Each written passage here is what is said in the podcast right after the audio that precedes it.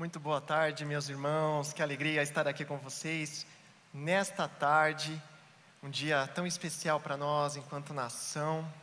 Nossa oração de fato é aquela que o pastor Elias conduziu. Que Deus tenha misericórdia da nossa nação e que nós, como igreja do Senhor, possamos continuar descansando no controle daquele que é de fato dono da igreja, o Senhor Jesus Cristo. Então, temos a alegria de pertencer ao Senhor Jesus. Queridos, nessa tarde, aliás, de manhã, nós demos início a uma nova série de mensagens. Esse domingo aqui é o domingo pontapé inicial da série O Coração de Jesus. E eu gostaria, nesse, nesse momento, de dar aqui a minha contribuição a essa série.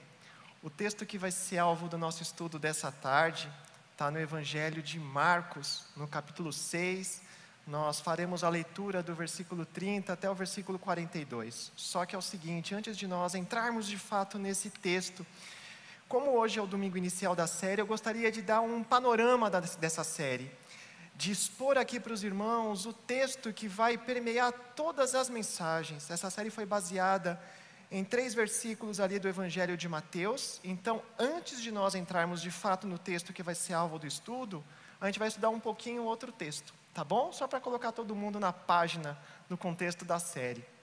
E esse texto é uma afirmação do Senhor Jesus a respeito do seu próprio coração. Jesus abriu o seu coração.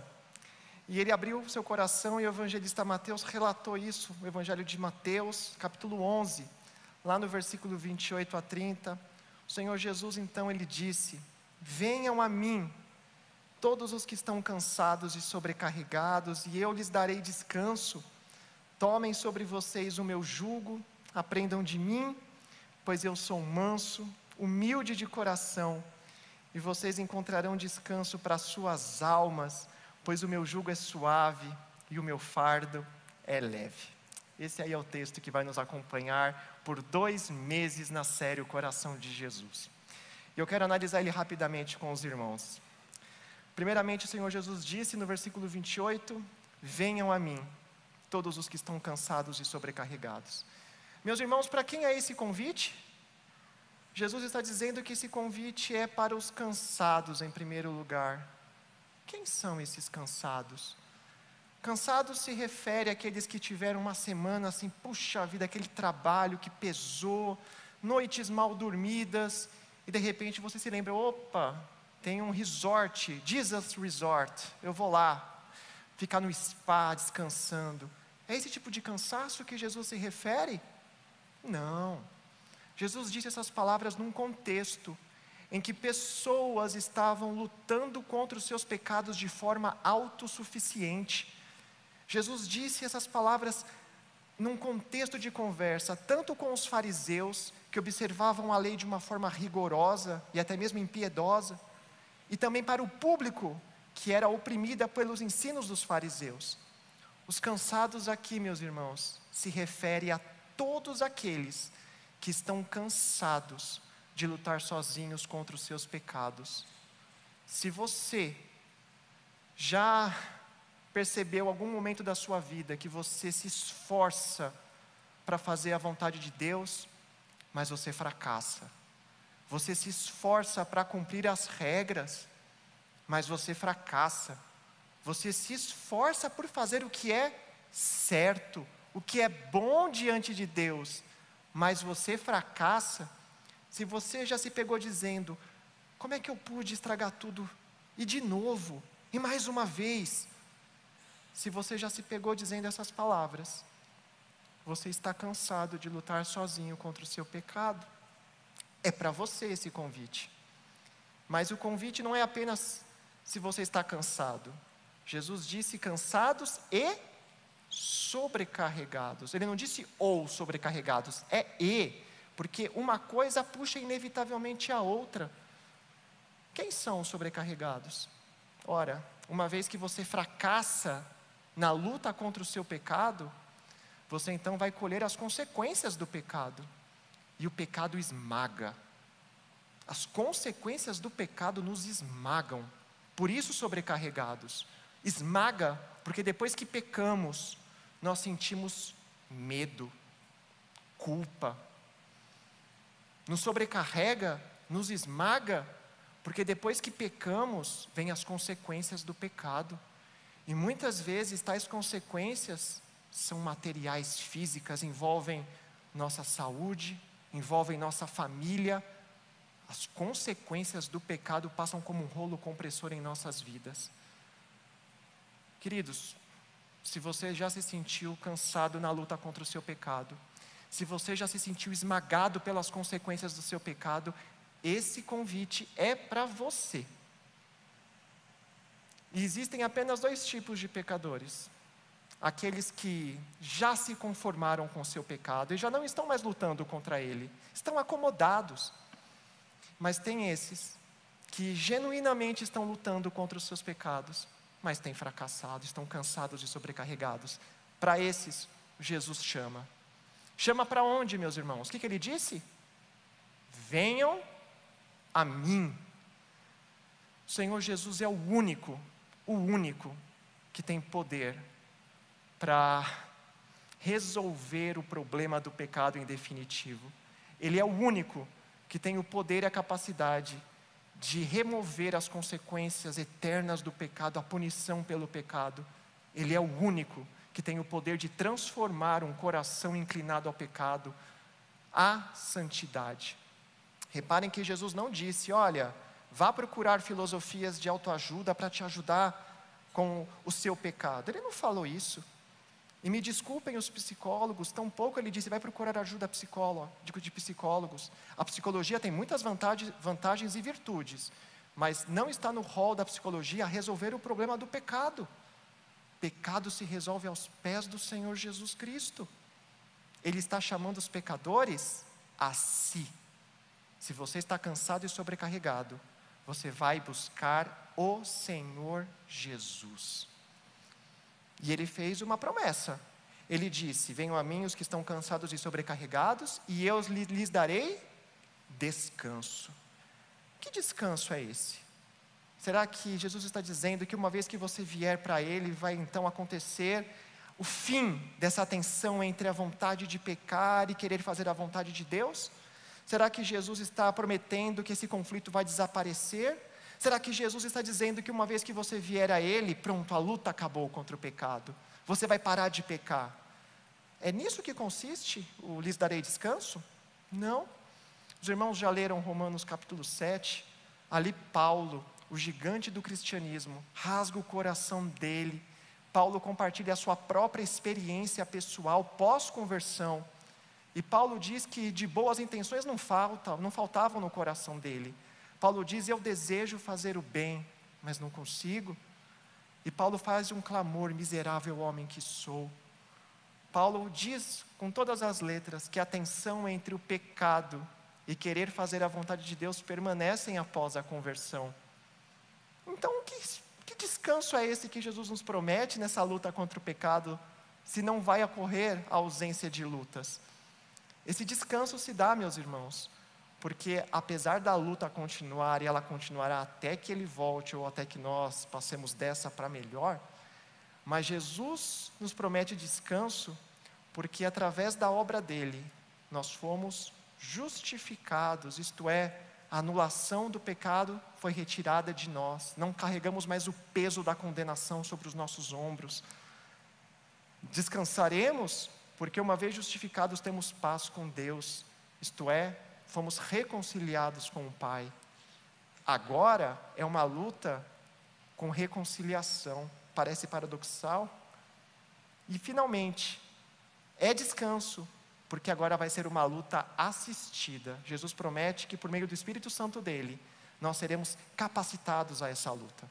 Antes, lutávamos sozinhos, fracassávamos. Agora é uma luta assistida e capacitada encontraremos descanso, porque lutaremos em paz com Deus. Que coisa maravilhosa. Mas os imperativos não terminam apenas em vir.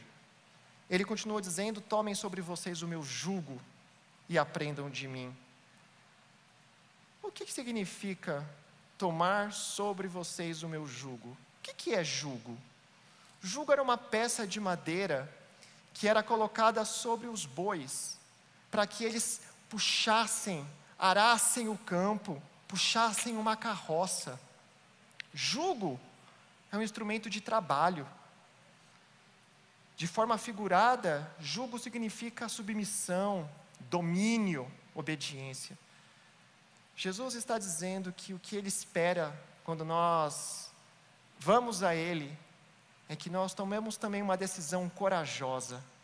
A decisão corajosa de dizer não para o trabalho do pecado e começar a dizer sim para o trabalho ao Senhor. Em outras palavras, todos nós trabalhamos para alguém. Ou trabalhamos para o pecado, ou trabalhamos para o Senhor Jesus. O trabalho para o pecado tem consequências no presente, como nós já falamos, a culpa, o medo, as consequências. Tem consequências eternas, que é alienação, distanciamento para sempre de Deus. Trabalhar para o Senhor Jesus, por outro lado, tem consequências, resultados no presente, resultados de perdão, de santificação e na eternidade, comunhão eterna com Deus.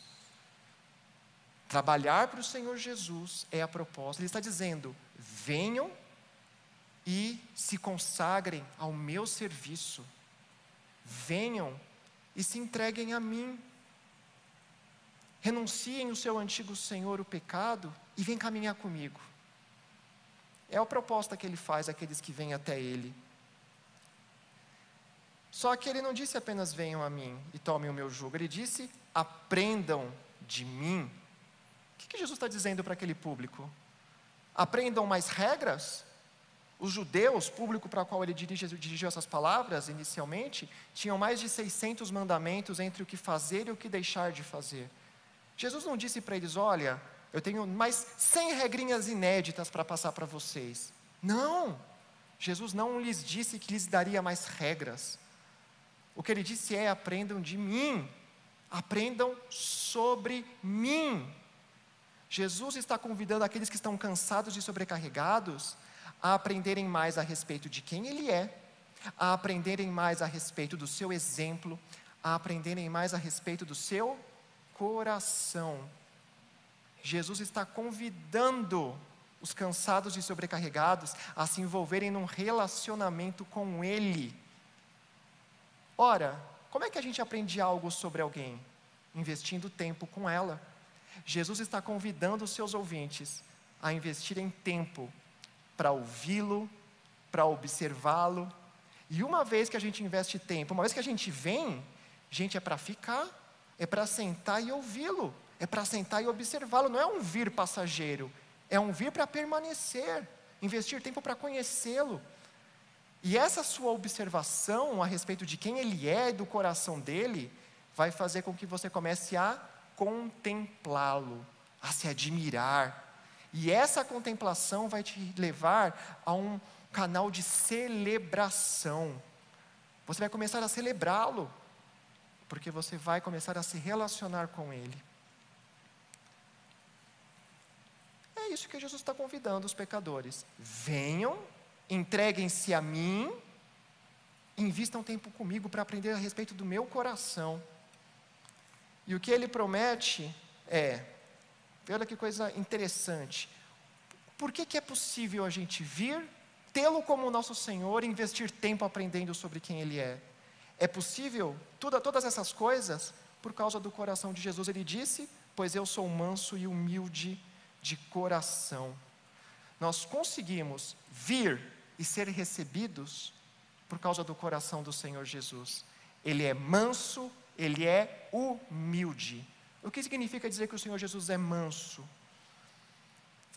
Humanamente falando, quando você pensa numa pessoa extremamente bonita, a tendência, eu sei que tem algumas exceções, mas a tendência de pessoas extremamente bonitas é rejeitarem o feio. Analogia, uma pessoa tão santa como o Senhor Jesus, na nossa cabeça, qual seria a tendência? Que ele então fosse rejeitar o pecador que ele fosse receber o pecador com agressividade, com um dedo apontado. E Jesus está dizendo que não. Ele está dizendo que apesar da santidade dele, ele recebe o pecador com os braços abertos, dispostos a receber o pecador, de ter comunhão com esse pecador. Que coisa interessante. Mas não para aí, porque ele disse que além de ser manso, ele é humilde. Esse Jesus, meus irmãos, é o mesmo que foi exaltado à mais alta posição pelo Pai. O Senhor Jesus recebeu autoridade cósmica, toda a autoridade do universo está sobre ele. Vocês acham que seria possível arranjar uma audiência com o rei Charles? Não. Eu nunca conseguiria uma audiência com o rei Charles. Com toda a pompa dele. Aliás, nem com o presidente da, com o presidente da República, talvez, mas ainda assim tem uma série de burocracia, conversas com assessores. Jesus, apesar de ser quem ele é, a pessoa mais poderosa do universo, ele diz que está disponível a cada um dos pecadores. Ele é humilde, isso significa que ele é acessível, apesar do cargo que ele ocupa, de quem ele é, ele se faz acessível a nós, pecadores indignos e instáveis. Esse encontro, quando nós vamos até ele, só é possível porque o coração dele é manso e humilde e nos recebe. Meus irmãos, ele conclui dizendo, no versículo 30, o meu jugo é suave meu fardo é leve. É suave porque não é mera obediência. É suave porque se trata de um relacionamento. Por isso o Senhor Jesus disse no Evangelho de João, capítulo 14, verso 15: Se vocês me amam, obedecerão aos meus mandamentos. Veja que antes de virmos a Ele, nós focávamos na obediência e fracassávamos, ficávamos cansados e sobrecarregados. Agora Ele diz: a carga de vocês essa carga que vocês vão puxar, não é mais a obediência pela obediência. A carga de vocês nova agora é simplesmente me amar. É com isso que vocês têm que se preocupar. Invistam tempo em me conhecer, em aprender de mim. Vocês vão me amar. E a obediência vem como consequência. O nosso cargo agora é amá-lo. Tão simplesmente isso. Assim, meus irmãos, essa série de mensagens ela é para você que está por um fio. Você, pecador instável, que já está cansado de lutar sozinho contra o seu pecado, é para você que se destina essa série de mensagens. É para você que já disse que não, que está sofrendo demais com as consequências do seu pecado. É para nós. Pois muito bem, isso daqui foi a introdução à série que eu queria dar antes de começar a minha, o texto que eu falei que ia ser de fato alvo do nosso estudo, porque o texto que vai ser alvo do nosso estudo nessa tarde, ele tem tudo a ver com Mateus 11. Ele tem a ver, sabe por quê? Porque isso que nós lemos em Mateus 11, 28 a 30, é Jesus falando a respeito do coração dele. Agora, o que nós vamos ver é ele colocar esse coração na prática. Uma coisa é a teoria, como que isso se dá na prática? Felizmente, nós temos um relato nos evangelhos que vão mostrar esse coração de Jesus em ação, para que a gente possa ver tudo isso acontecendo: o vir, o tomar o jugo, o aprender, e a gente vai ver o descansar, numa história, uma história que é bem conhecida de todos nós. É a história da multiplicação dos pães e dos peixes. E talvez você diga assim: olha, na história de multiplicação dos pães e dos peixes, existe esse relato de vir, tomar o jugo, aprender e descansar? É, meus irmãos, aparentemente não, né? Mas existe uma analogia, existe um princípio que se aplica. O que aconteceu com aquela multidão é perfeitamente aplicável à luta do pecador que sofre. E é isso que eu quero compartilhar com os irmãos nessa tarde. Então, agora sim, podemos abrir o texto que vai ser alvo do nosso estudo. Marcos capítulo 6, versos 30 a 42. A gente vai falar, a gente vai lendo pouco a pouco e eu já vou fazendo alguns comentários. Diz assim, versículo 30. Os apóstolos reuniram-se a Jesus e lhe relataram tudo o que tinham feito e ensinado. Isso aqui está acontecendo porque Jesus havia enviado seus discípulos a uma expedição missionária e Jesus não os acompanhou. Jesus mandou que eles fossem sozinhos. Eles foram expulsaram demônios, curaram os enfermos, pregaram as boas novas do reino, e agora esses discípulos estavam retornando e ansiosos em poder relatar ao Mestre tudo o que eles fizeram e viram. E eles viram coisas extraordinárias, eles viram os demônios se submetendo ao nome poderoso do Senhor Jesus. Então eles disseram, então o versículo 31 diz que havia muita gente indo e vindo, a ponto deles não terem tempo para comer. Então Jesus lhes disse: Venham comigo para um lugar deserto, descansem um pouco. Assim eles se afastaram no barco para um lugar deserto. Que coisa boa, né? Poder dar o feedback daquilo que o próprio Senhor Jesus havia lhes dito para fazer. E quando eles pensaram que eles finalmente teriam um tempo de descanso com o Senhor, quando eles pensaram que eles teriam um tempo para poder relatar e comer e deixar fazer a digestão, sabe, fazer a, a, a siesta. O que, que acontece, gente? Algo inesperado acontece. Olha o versículo seguinte, versículo 33. Mas muitos dos que os viram retirar-se, tendo-os reconhecido, correram a pé de todas as cidades e chegaram lá antes deles. Que surpresa para os discípulos, né? O pessoal foi seguindo pela margem, o barquinho foi indo ali devagar, quando o barquinho chega ali na outra margem, surpresa, lá estava a multidão. E é muito interessante que esse texto não é Jesus que vai atrás da multidão. Quem foi atrás de quem? A multidão foi atrás do Senhor Jesus. A multidão está cumprindo o que o próprio Jesus disse. O que, que ele tinha falado mesmo? Venham a mim. A multidão foi. E esse texto aqui acontece após, tá, Mateus 11. Acontece após Mateus 11. E aí vem a multidão. Ele disse que é para ir, nós vamos. Foram até Jesus. Será que aquilo que Jesus disse que faria, de fato ele faz? Como é que ele recebeu essa multidão? Se é que ele a recebeu.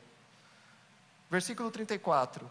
Quando Jesus saiu do barco e viu uma grande multidão, teve compaixão deles, porque eram como ovelhas sem pastor. E então começou a ensinar-lhes muitas coisas. Aqui acontece algo muito maravilhoso. Jesus disse: Venham a mim. A multidão foi. E quando a multidão foi, Jesus as recebeu. Essa é a primeira coisa. Quem o busca, o encontra. Aquele que bate, a porta lhe é aberta. Então dá certo dá certo. Agora, o que, estava por trás do coração de Jesus? Diz o texto que Jesus sentiu compaixão. Ah, o coração de Jesus. Como é que o Senhor Jesus se sente ao se deparar com pecadores tão instáveis como nós somos, tão sujos como nós somos? O texto diz que Jesus, ao invés de olhar para aquela multidão de pecadores e ficar irritado com elas, porque eles interromperam um período merecido de descanso, porque a multidão os seguiu. Jesus, ou porque eram pecadores. Ele poderia ter olhado com o dedo apontado para eles. O que, que a Bíblia diz que ele sentiu? Compaixão. Meus irmãos, compaixão é um sentimento, não é pena, não é dó, não. Compaixão é sentir tristeza pelo sofrimento alheio, mas não para no sentimento. A compaixão leva a sair do sentimento para uma atitude. Esse é o coração de Jesus em relação ao pecador. Ele o recebe amorosamente. Só que Jesus disse que ele também é o que mesmo? Humilde. E nós dissemos que ser humilde significa que ele é acessível. Jesus é acessível. Não houve burocracia para a multidão encontrar o Senhor Jesus. Foi até ele, o encontrou e ele recebe. Que coisa maravilhosa, o Rei dos Reis recebendo a multidão. Esse é o Senhor Jesus.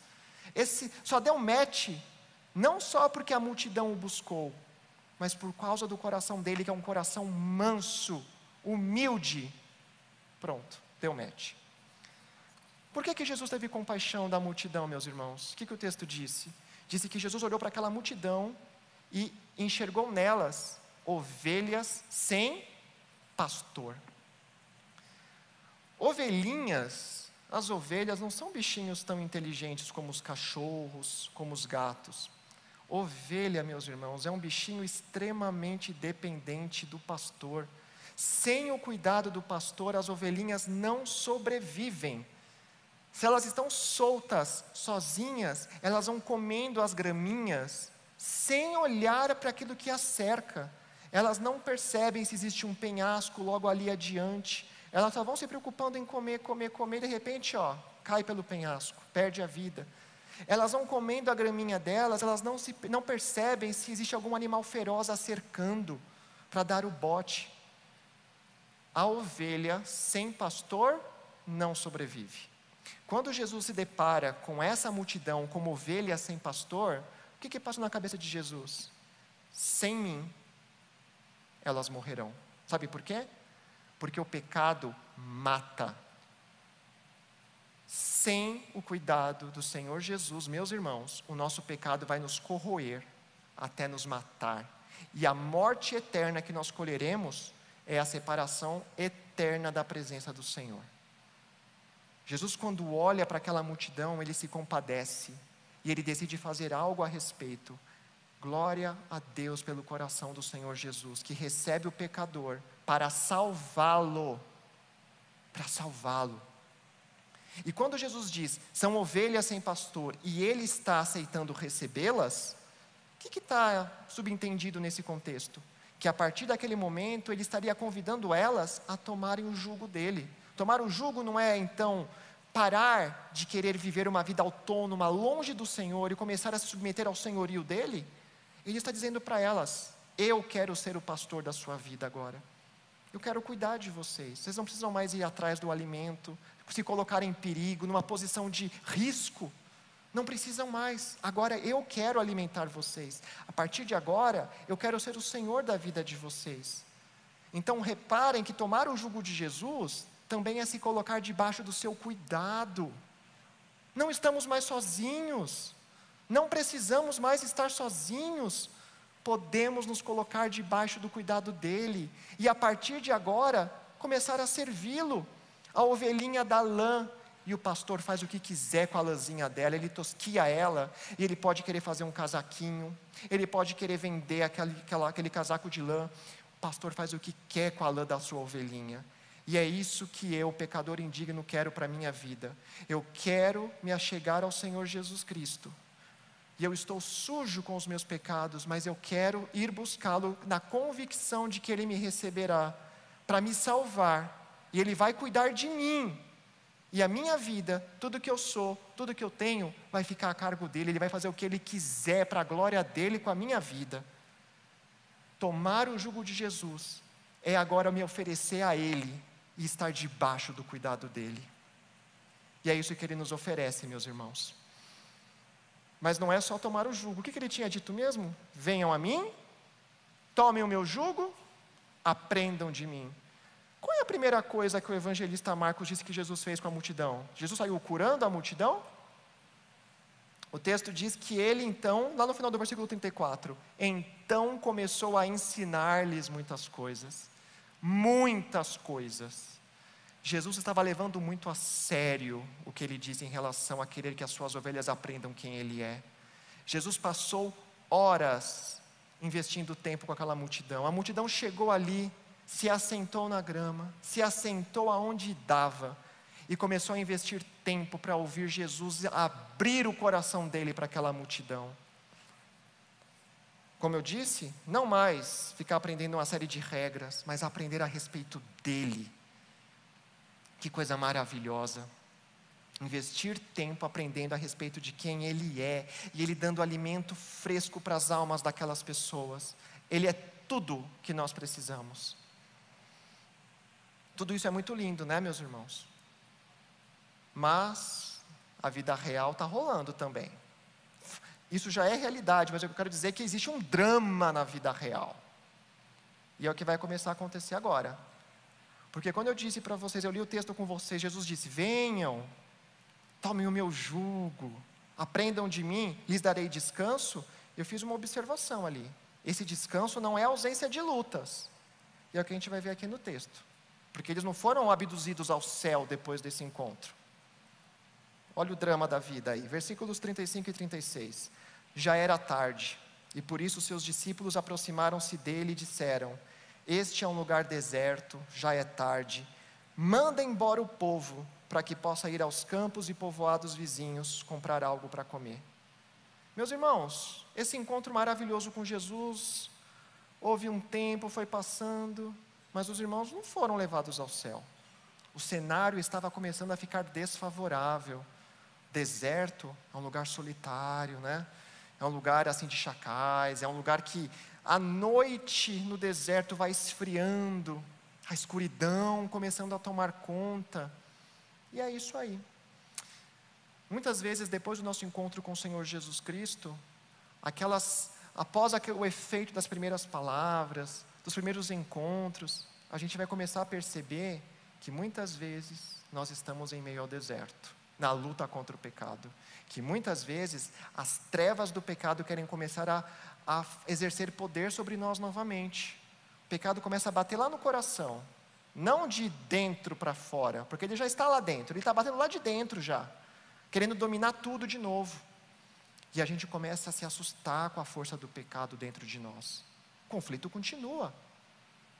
E olha que coisa interessante, porque os discípulos de Jesus, que eram os mais experientes, os cristãos experientes da época, eles disseram: manda embora a multidão. E é isso aí. Muitas vezes, até cristãos experimentados, quando percebem o pecado querer dominar, a força irresistível do pecado, dizem: Vamos fugir. Vamos embora. O pecado parece irresistível. As trevas, quando começam a se aproximar, começam a nos causar medo. Mas Jesus não estava disposto a perder aquela multidão. Jesus quer que a gente permaneça, mesmo quando a gente percebe que estamos no deserto, está ficando escuro. Jesus quer permanecer com o pecador. Então, meu irmão, se você sente muitas vezes que o pecado quer voltar a te dominar, saiba que o Senhor Jesus quer permanecer com você. E se Ele quer que nós fiquemos, nós ficaremos. Nós não fugiremos da presença dEle. Jesus, então, versículo 37, respondeu: Deem-lhes vocês algo para comer. E eles disseram: Isto exigiria duzentos denários, é muito dinheiro. Devemos gastar tanto dinheiro em pão e dar-lhes de comer? Olha como Jesus é. Ele coloca os seus discípulos e a multidão a teste. Antes a multidão não tinha pastor, precisava resolver os problemas do pecado sozinha. Agora, no meio dessa circunstância desfavorável, escurecendo, Jesus agora os coloca em teste para ver se eles entenderam que a partir daquele momento, a luta deles é uma luta assistida, não mais sozinha. E ele, então, faz para e aí? O que vocês pretendem fazer? E os discípulos, versículo 38, ele pergunta para eles: quantos pães vocês têm? Verifiquem. As pessoas, discípulos e multidão, tentando resolver o problema sozinhos.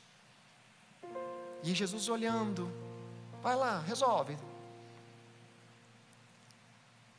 Quando os discípulos souberam quantos pães tinham no meio da multidão, quando ficaram sabendo, disseram: Senhor, temos cinco pães e dois peixes. É o que temos. Ou seja, um orçamento desfavorável.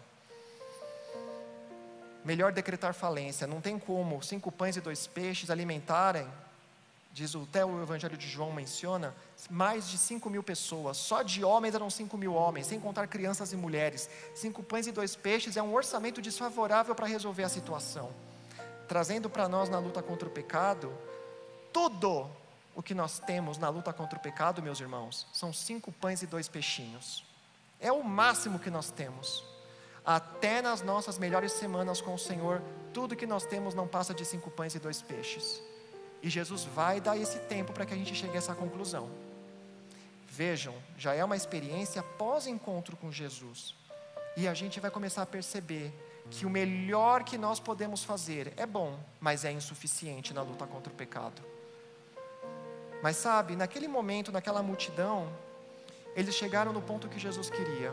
Quando os discípulos chegam e falam, Senhor, tudo que se tem é cinco pães e dois peixes, eles estavam exatamente no momento maravilhoso da vida deles, que é o momento em que eles decretam falência, não tem como resolver.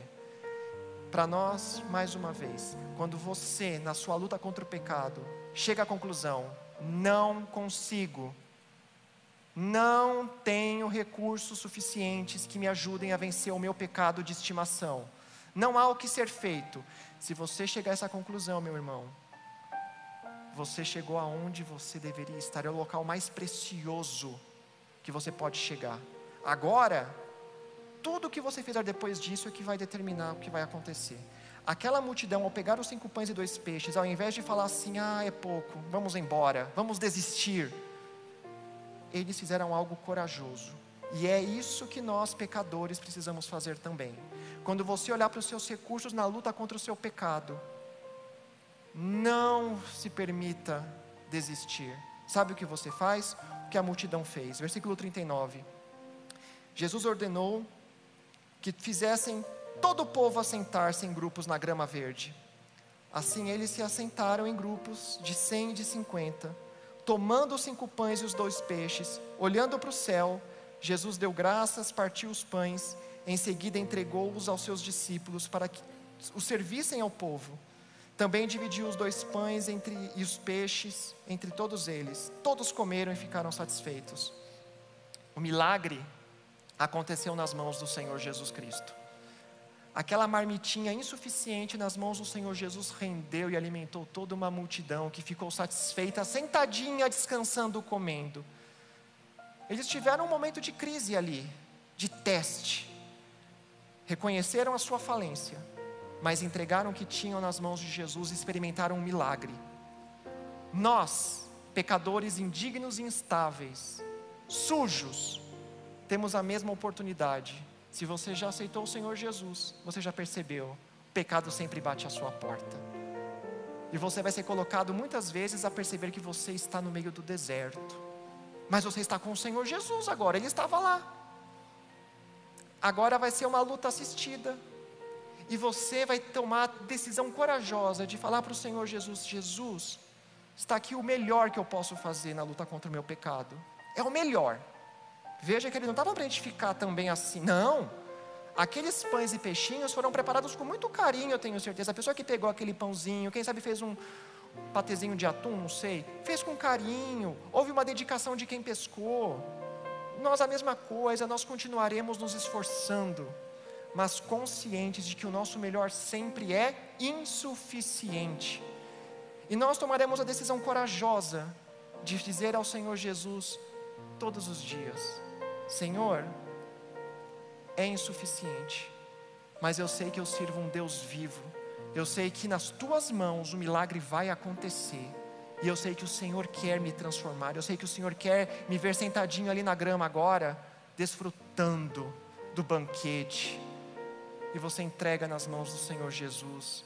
Você vai ser sincero com Ele, a dizer ao Senhor Jesus que você está falido, que não há recursos, mas graças ao coração dele disposto a receber o pecador, graças ao coração dele de acessibilidade, graças ao coração dele de querer dar vida ao pecador, ele vai pegar os teus recursos. E a gente vai ver o mesmo resultado, algo sobrenatural vai acontecer na sua vida. Sobrenatural, meus irmãos, é ver o coxo andar. É. Mas ver essa inclinação maldita do pecado, querer sempre nos levar à inimizade para com Deus, o pecado que sempre quer nos fazer viver um estilo de vida de hostilidade para com Deus, o pecado que quer fazer com que nós vivamos um governo autônomo de Deus. Só um milagre.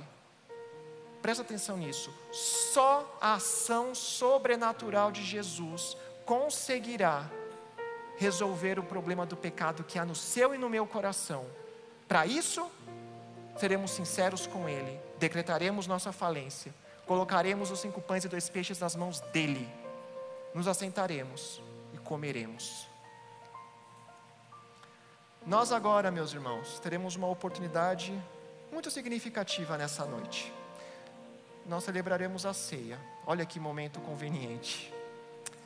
E eu quero dar um minuto para você, para que você ore ao Senhor nessa noite e com as suas palavras que você possa dizer ao Senhor que você veio até Ele, que você está aqui diante dEle, mas que você não veio simplesmente para ver a banda tocar, o Diego falar, não, você veio aqui porque você quer tomar o jugo dele, porque você quer que ele seja senhor sobre a sua vida, que você quer se colocar agora debaixo do cuidado dele e da soberania dele. Você quer se rebelar contra o pecado e você quer agora o senhorio de Cristo na sua vida.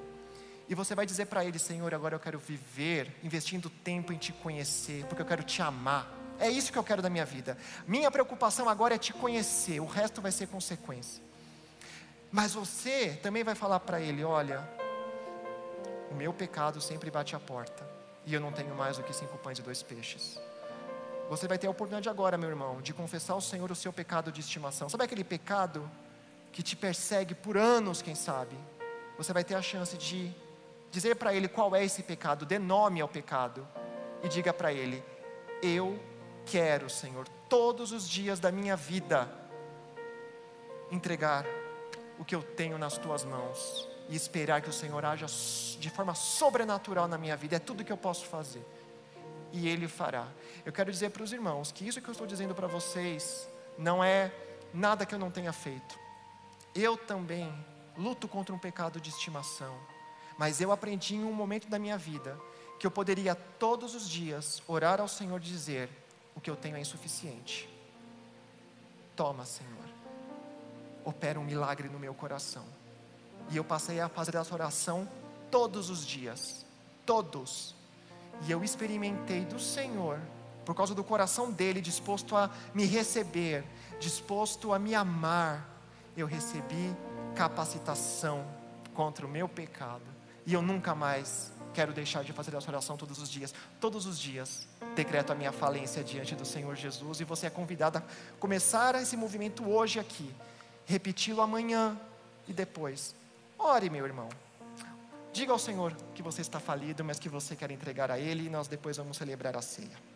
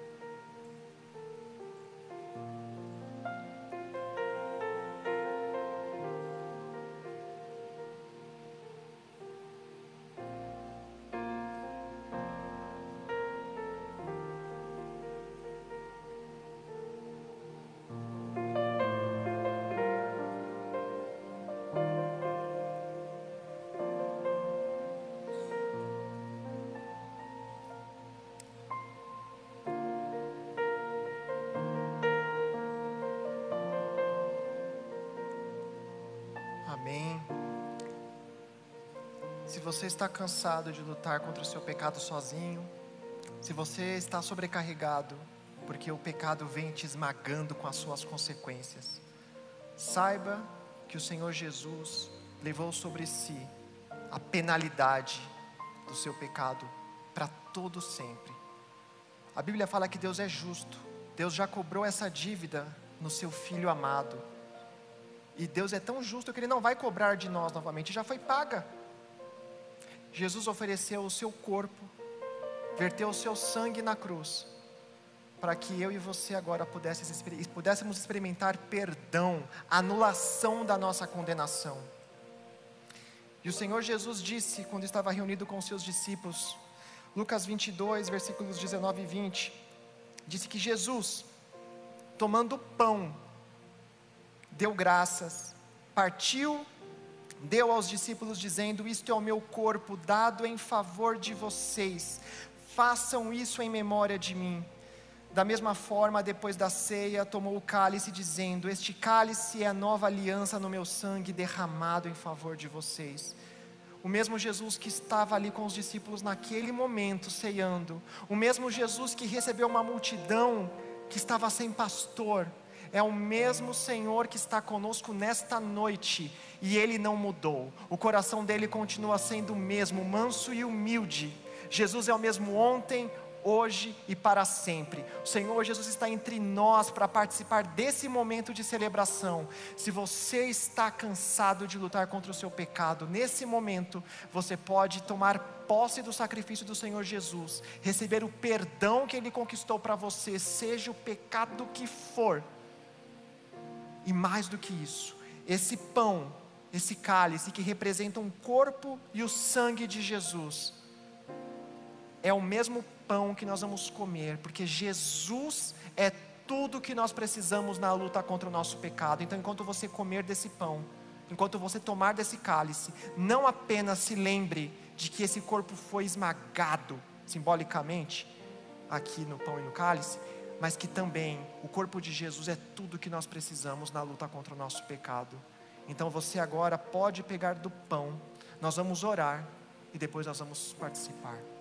Senhor Jesus, obrigado porque o Senhor nos recebe, obrigado porque o Senhor nos abraça nessa noite, obrigado porque o Senhor nos cobre com o seu perdão, com a tua graça, obrigado porque nas tuas mãos há transformação. Nossos recursos estão limitados, somos tão fracos, mas nós sabemos que podemos todos os dias sermos sinceros com o Senhor, entregar ao Senhor o melhor que nós temos e nós temos a convicção de que, apesar de ser insuficiente, nas tuas mãos ocorrerá um milagre. Nós te damos graças pelo perdão que o Senhor conquistou na cruz para nós. Nós te damos graças nesse momento porque o Senhor nos reconciliou com o Pai. Nós te damos graças porque o Senhor é o nosso provedor na luta contra o pecado. E nós queremos participar desse momento dizendo ao Senhor que dependemos de Ti dessa luta. Nós precisamos do Teu cuidado, nosso bom pastor. Proteja-nos contra o pecado que está dentro de nós. Protege-nos. Nos ajude a estarmos em segurança diante do Senhor, mesmo que estejamos no deserto, mesmo que estejamos na noite, mas estamos contigo. A nossa luta agora é uma luta assistida, acompanhada, capacitada. Participamos desse momento com alegria, porque nós temos o Senhor como o nosso bom pastor. Te damos graças. Amém. Pega o teu pão, meu irmão.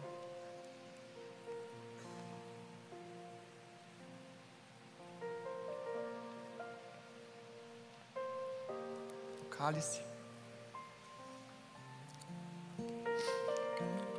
Nós vamos ter a oportunidade de cantar ao Senhor mais uma canção. Que Deus abençoe você, que Deus abençoe a sua família. Não desista, não fuja. Entregue os seus cinco pães e dois peixes ao Senhor Jesus.